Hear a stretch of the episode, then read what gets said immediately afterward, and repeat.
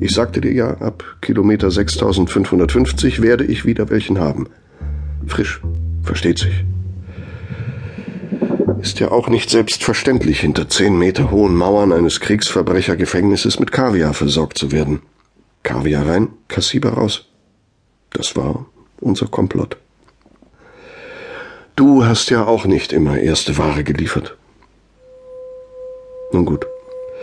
Klopapier ist natürlich nicht gerade der geeignete Trägerstoff für die Lebenserinnerungen und Tagebücher eines ehemaligen Generalbauinspektors und Reichsministers.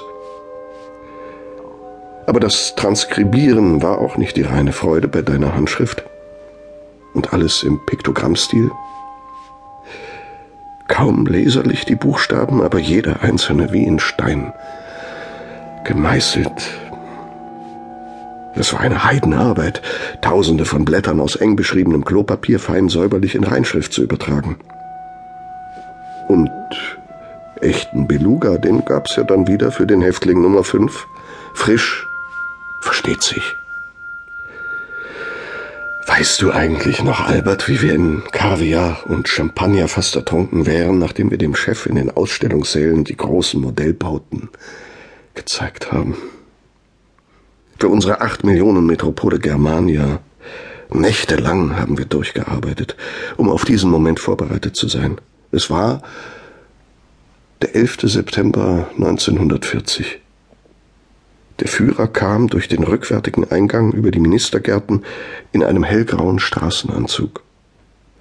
Das Innere der Soldatenhalle gefiel ihm besonders gut. Dann das Modell des mächtigen Triumphbogens. Ein nettes Siegespförtchen, scherzte er im Weitergehen. Ich sehe ihn noch vor mir, seine langsamen und gelösten Bewegungen. Völlig ungezwungen hat er mit uns gesprochen, fast freundschaftlich.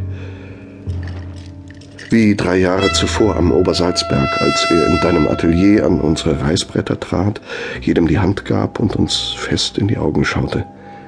Ruhiger Blick, eine Idee, länger als üblich. Und dann konnte er sich eine scherzhafte Bemerkung nicht verkneifen, weil wir Hühnen von mehr als 1,85 Meter seine Statur weit überragten. Das Bild von euch beiden im Gebirge hängt immer noch in meinem Schlafzimmer. Ich habe es dir gleich gezeigt, als du nach deiner Haftentlassung zu mir kamst. Deinen fragenden Blick habe ich nicht vergessen.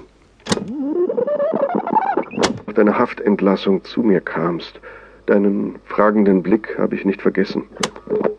Wir schreiben nun das Jahr 1971, fünf Jahre nach deiner Entlassung aus dem Gefängnis. Sicher? Du hast viel Zeit gehabt nachzudenken, da relativieren sich die Dinge. Da verlieren sie ihre wahre Gestalt. Die Erinnerung ist keine feste Burg. Sie ist bestechlich. Genauso bestechlich wie ein Gefängniswärter. Beluga. Du weißt schon. Doch was rede ich? Du bist ja jetzt ein freier Mann, was du allerdings in dem Playboy-Interview gesagt hast. Ich habe letzte Woche die Auszüge in der Quick gelesen. Das war endgültig zu viel. Verzeihung, aber damit hast du eine Linie überschritten. Du sprichst von größenwahnsinnigen Bauprojekten, die der Führer für Berlin gehabt habe, und dass man schon daraus seine Kriegspläne hätte ableiten können. Wir hatten einen Auftrag, Albert. Hast du vergessen, dass du für diesen Auftrag gebrannt hast? Erinnerst du dich nicht mehr, wie du uns Mitarbeiter auf dieses gemeinsame Ziel eingeschworen hast? Das war ein heiliger Eid, Albert. Du sprachst damals von dem größten Bauvorhaben der deutschen Geschichte. Ein Triumphbogen 50 Mal so groß wie der in Paris. Und die Welthauptstadt Germania war ja nur der Anfang. Das Reich expandierte und wir mussten Schritt halten. Ein großes Ganzes aus Raumordnung, Landesplanung und Städtebau. Wir waren doch beide bei der Führerbesprechung am 14. Juni 1938 dabei, als es um die Pläne für die neue Reichshauptstadt ging. Worte aus Stein.